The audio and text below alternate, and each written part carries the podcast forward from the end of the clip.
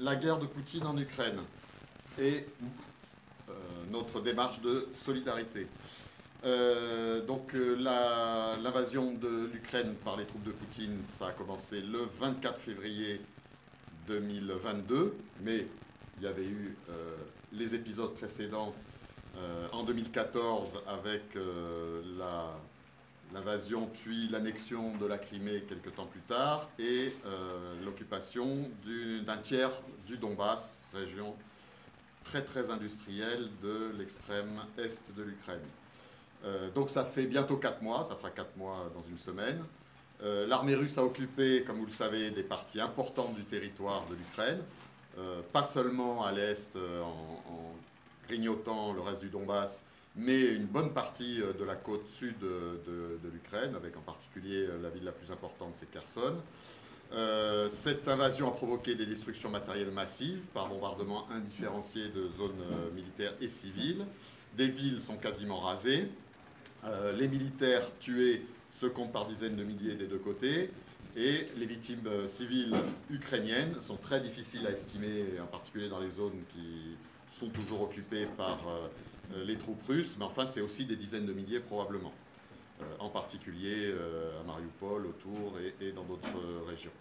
Les crimes de guerre commis par les forces russes sont multiples et avérés, comme à Boucha Irpin. Bon, il y en a peut-être eu aussi, il y en a probablement eu aussi, mais dans une vraiment bien moindre mesure, côté ukrainien. Euh, bon, côté euh, des forces russes, la question de crimes contre l'humanité est même euh, clairement posée. Le siège des villes par l'armée russe a sciemment fait mourir de privation et de famine des milliers d'habitants, en particulier à Mariupol et maintenant à Severodonetsk et dans d'autres villes. 15 millions d'habitants ont été déplacés sur 45, je crois, millions d'habitants qui en Ukraine. Euh, et 7 millions ont dû être se sont vers euh, d'autres euh, pays d'Europe, en particulier en Pologne, en Moldavie, en Roumanie.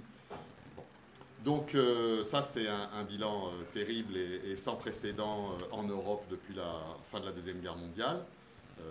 la guerre en ex-Yougoslavie avait provoqué aussi énormément de destruction et de morts, mais pas à ce niveau-là.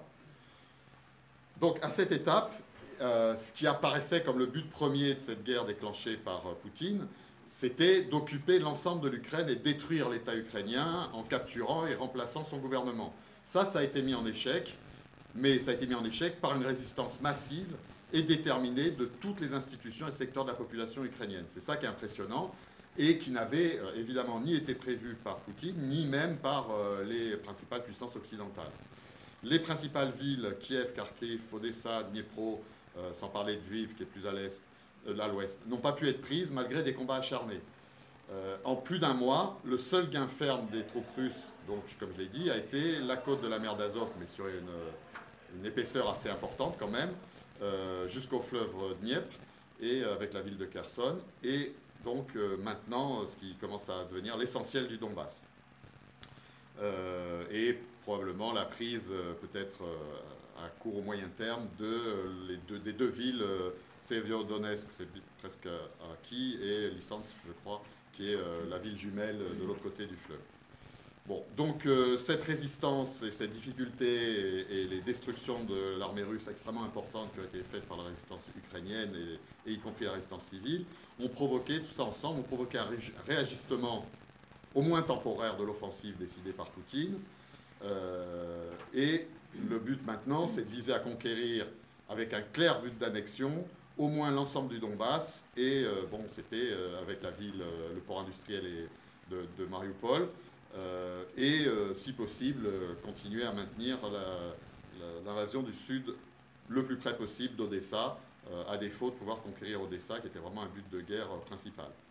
Bon, et même dans les deux régions de Donetsk et Luhansk, du Donbass, euh, on voit comment euh, les, Ukrainiens euh, résistent avec extrêmement d'acharnement et comment les conquêtes russes se font de manière extrêmement difficile. Donc Poutine profite également de son opération spéciale orwellienne pour étouffer encore plus la société russe, le deuxième but par ricochet de, cette guerre. bon, l'adhésion de la société russe à une aventure militaire contre un peuple aussi proche que le peuple ukrainien n'a rien d'évident. Euh, et du coup, la politique de Poutine est aussi agressivement idéologique que répressive pour tenter d'annihiler le début de mouvement anti-guerre qui s'est manifesté au début, euh, les premiers jours de l'offensive. Et le but maintenant, c'est d'en finir avec toute opposition interne à long terme. Et il y a déjà près d'un demi-million de personnes, de Russes, qui sont partis de Russie. Et il y en a qui continuent de partir en disant c'est devenu impossible de résister.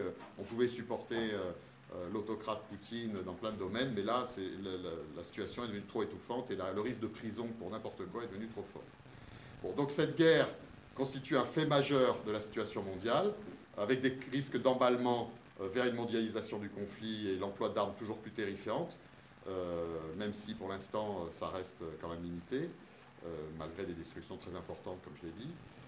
et cette guerre donc appelle une mobilisation internationale des mouvements ouvriers et démocratiques pour tenter d'y mettre fin. Certains le font de manière acritique vis-à-vis des autres gouvernements euh, et des États occidentaux qui prétendent, euh, qui proclament qu'ils aident le peuple ukrainien contre euh, l'horrible Poutine. Mais d'autres à gauche, y compris chez les anticapitalistes et les marxistes révolutionnaires, considèrent qu'une mobilisation anti-guerre doit renvoyer dos à dos les deux camps qui se battent, voire que l'agression principale est en fait celle menée par les impérialistes occidentaux et l'OTAN qui auraient obligé quasiment Poutine à réagir. Et ces courants refusent la légitimité de la résistance armée du peuple ukrainien.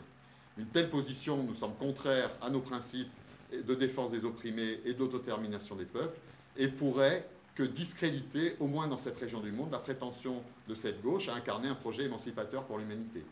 il y a une vraie contradiction, si on veut émanciper l'humanité, à laisser euh, un peuple se faire écrabouiller, même si cette contradiction existe évidemment aussi pour d'autres, dans d'autres situations, Yémen, Afrique, etc. Nous devons comprendre correctement donc les deux dimensions de la guerre en Ukraine. La dimension interimpérialiste n'est évidemment pas à nier. En revanche, il faut l'analyser dans ses contradictions et sa réalité, et euh, j'y reviendrai plus tard. Bon, mais d'abord, pour nous, la dimension de lutte d'une nation opprimée contre l'impérialisme est principale. Pour celles et ceux dont le combat contre le militarisme et l'impérialisme se fait au nom de la défense des exploités et des opprimés, au nom du droit à l'autodétermination des peuples, la solidarité avec cette résistance armée et non armée, dans sa diversité et au-delà de ses contradictions de classe et idéologiques, ne peut pas être éludé. Parce que la réalité, c'est que absolument l'ensemble de la société ukrainienne s'est dressé contre l'invasion de Poutine, y compris dans les régions majoritairement russophones, pour défendre par tous les moyens l'indépendance de l'Ukraine. Cette réaction, elle plonge à la fois dans les racines historiques de la lutte du peuple ukrainien contre son oppression par l'impérialisme grand russe tsariste, contre l'oppression terrible menée par le régime stalinien, et maintenant par l'impérialisme poutinien, et à certains moments, ça a été aussi une lutte contre euh, le pouvoir polonais euh, il y a plus longtemps et euh, contre le nazisme il y a un peu moins longtemps.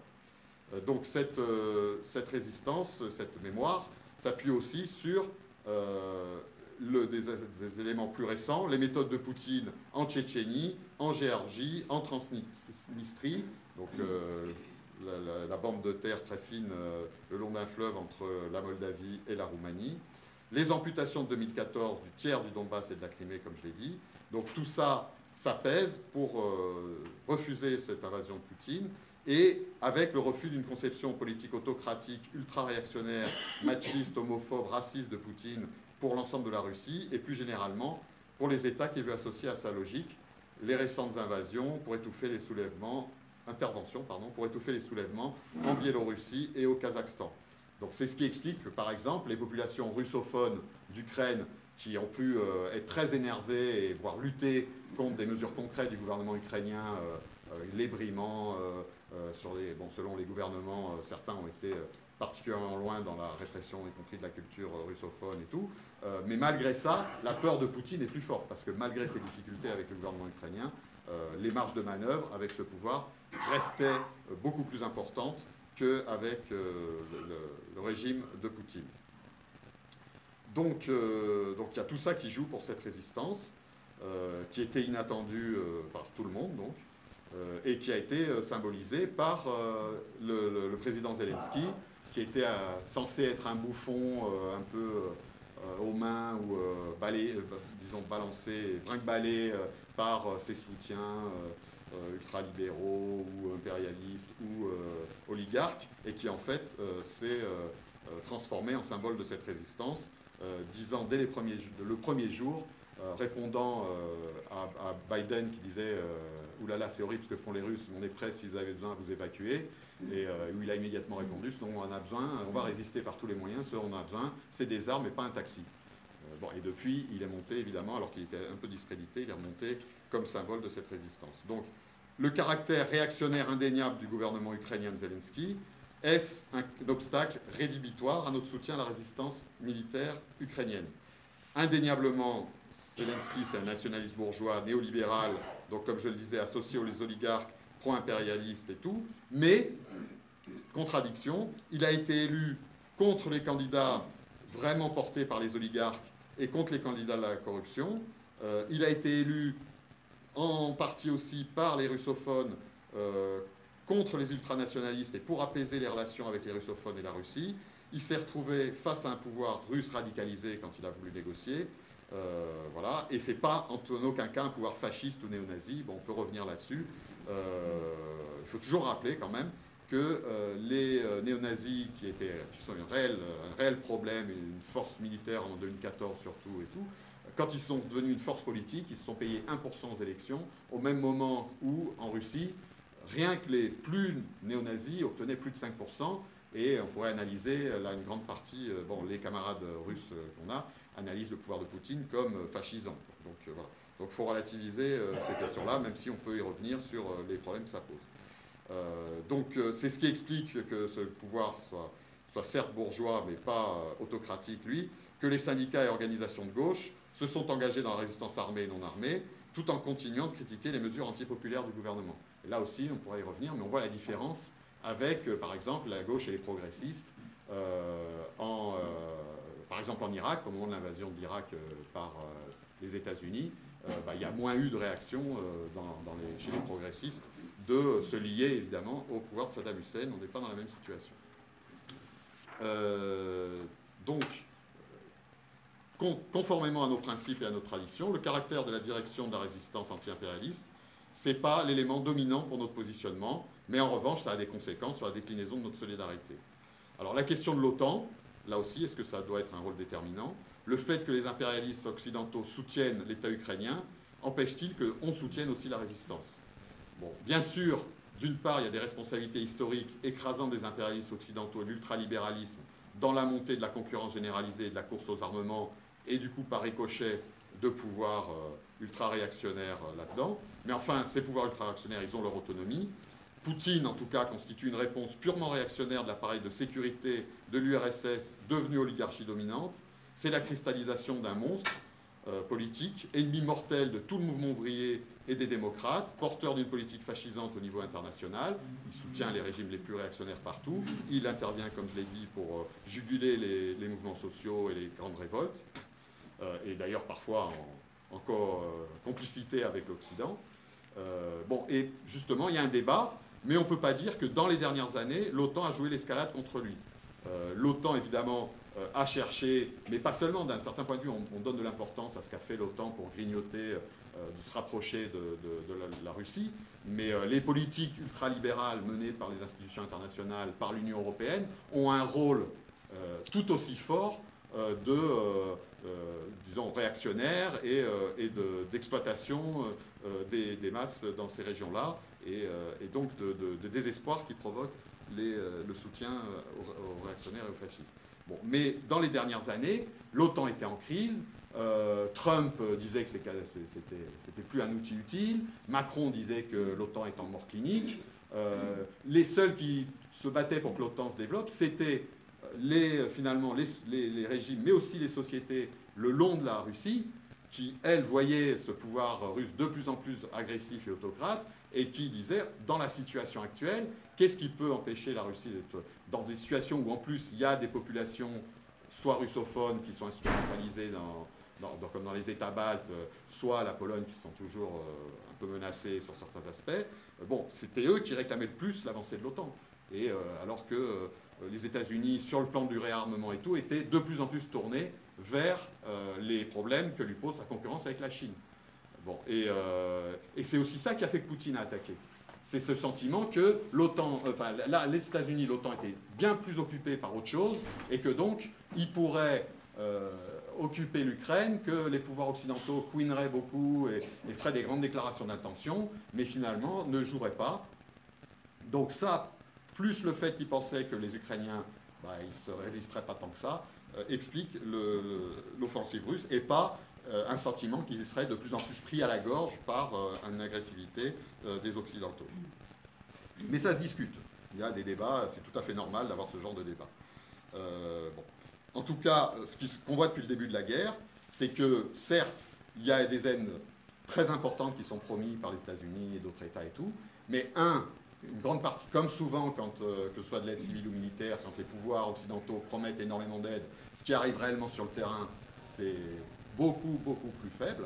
Et ensuite, face à la deuxième armée du monde, qui en plus a une, expérience du fait que quand on a des, difficultés, on peut avoir des défaites, y compris et tout, sur la durée, la profondeur euh, de, l'État russe, etc., permet de reprendre, de, de finir par gagner. Bon, c'est l'expérience de la Deuxième Guerre mondiale, mais même de la lutte contre Napoléon, etc., etc. Donc il y a ce sentiment que quand on est mis en échec sur la courte durée, euh, bah, dans les classes dominantes russes, sur la longue durée, on peut, on peut renverser les choses. Et donc ce qu'on voit aujourd'hui, c'est que malgré l'aide occidentale, euh, c'est pas faux ce que dit le pouvoir ukrainien, qu'il il manque énormément d'armes, pour, euh, pour, euh, y compris d'armes locales, de canons, etc., pour empêcher la poursuite de l'invasion russe. Euh, donc ceux qui disent euh, euh, les, Occidentaux sont en train de surarmer les Ukrainiens, c'est bon, c'est un danger énorme. la guerre est un danger énorme et peut, dégénérer par sa logique et par les, déploiements qu'il peut y avoir. Mais en même temps, concrètement, soit on dit bah, les Ukrainiens doivent être battus, soit on ne peut pas, à notre avis, condamner le fait qu'ils demandent de l'aide et qu'ils l'obtiennent de ceux qui peuvent leur en donner. Et ce n'est pas la Chine qui va leur en donner, euh, ce n'est pas euh, l'Afrique du Sud, euh, je sais pas. voilà. Donc ça, ces débats-là, ils sont très présents à, gauche.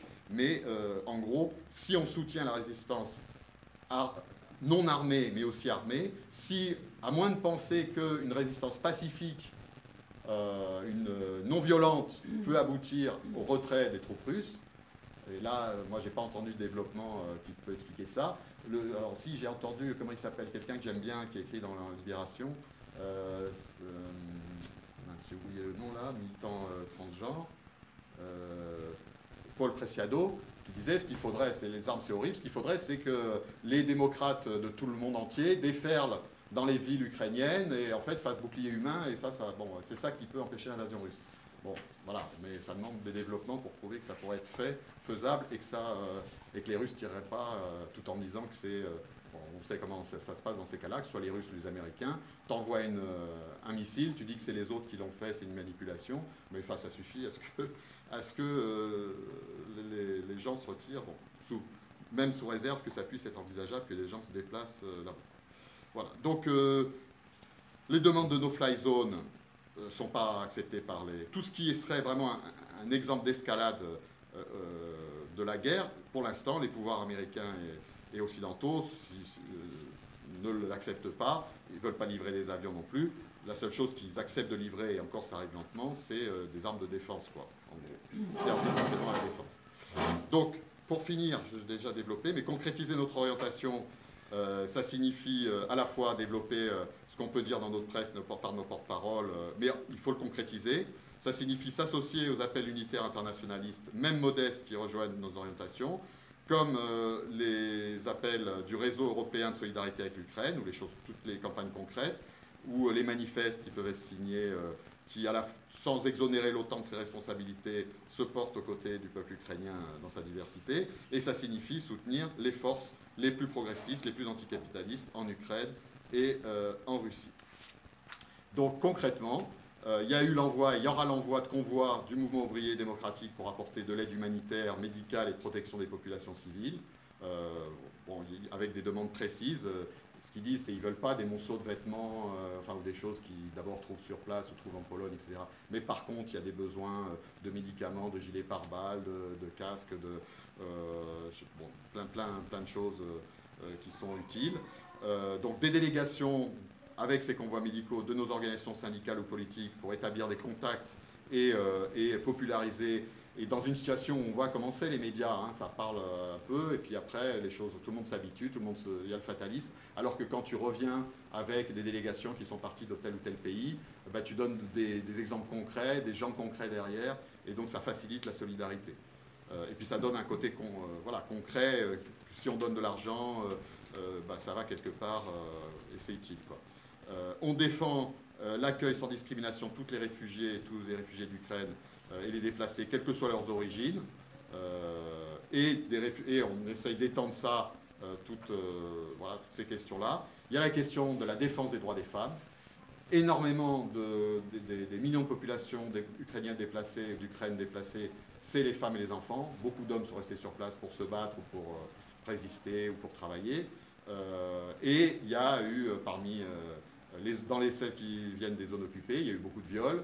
de manière générale, il y a de la violence, même conjugale, qui s'est exercée dans, des situations de guerre ou de, proches, ou de, etc. Il y a la question de l'avortement.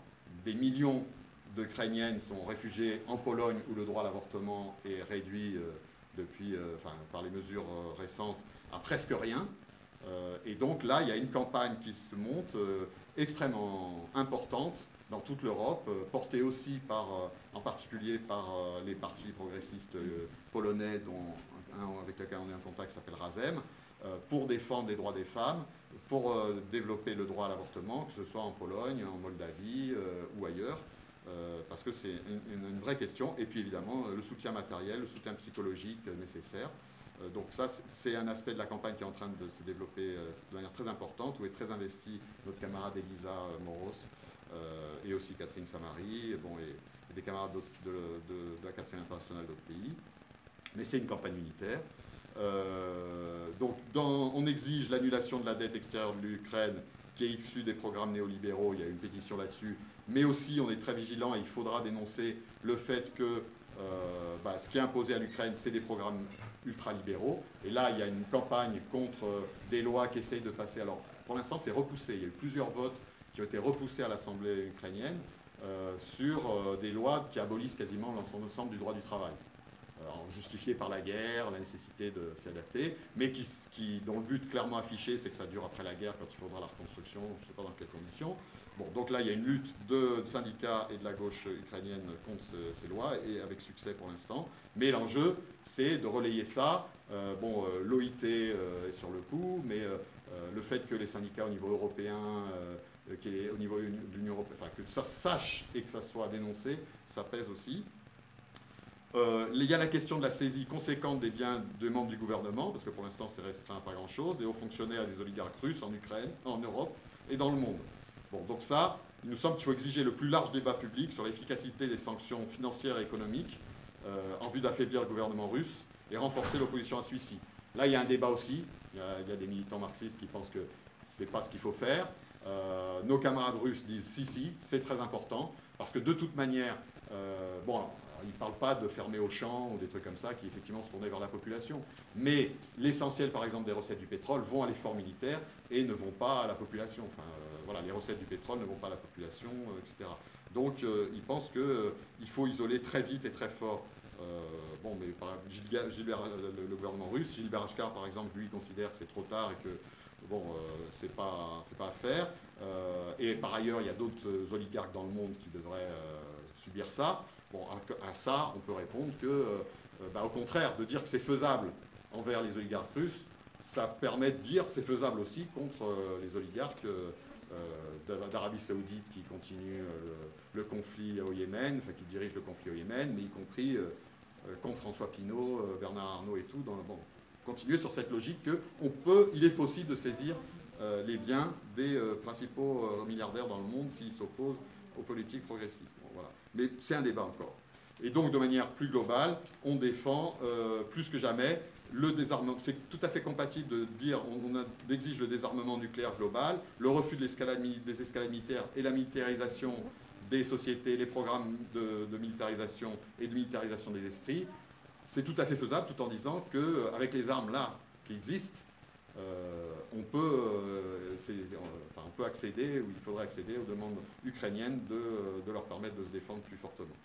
Euh, voilà, j'ai l'insentiment d'avoir oublié une chose importante. Oui, c'est les liens directs donc avec le mouvement socialiste russe qui a dû, pour l'essentiel des militants, il en reste sur place, mais la plupart ont dû partir, mais ils essayent là de continuer à se développer les liens avec la société russe par l'intermédiaire d'un site internet. Donc on fait une campagne financière, on commence pour leur permettre de gérer ce site internet depuis l'extérieur, mais destination principale de la Russie. Et puis l'organisation, le groupe Social Nirur, donc mouvement socialiste, mouvement social en Ukraine.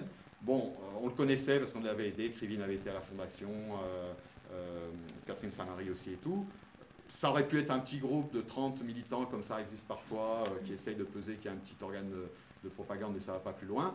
Il se trouve que c'est une vraie organisation, euh, certes petite, mais qui est très implantée dans les syndicats, euh, dans le mouvement féministe et LGBT, dans le mouvement écologiste, bon, qui est certes petit en Ukraine, tout ça est petit en Ukraine. Bon, il faut voir aussi que la gauche et le vocabulaire de gauche dans des régimes, dans des pays où ça a été utilisé par les staliniens jusqu'à plus soif, euh, c'est compliqué. Euh, et où en plus, certains qui, après, ont retrouvé du crédit après la chute de, l'URSS, euh, se sont avérés être les pires oligarques, les pires corrompus. Donc c'est compliqué d'être de gauche. mais la gauche anti-autoritaire existe, que ce soit donc ces camarades-là ou les anarchistes et libertaires en Ukraine, qui ont une tradition assez importante. Euh, donc là, on a des très bons liens, très bonnes relations. Donc on fait une campagne financière et matérielle de soutien. Ils sont en contact complet, c'est eux les contacts euh, principaux avec les syndicats du réseau européen de solidarité avec l'Ukraine.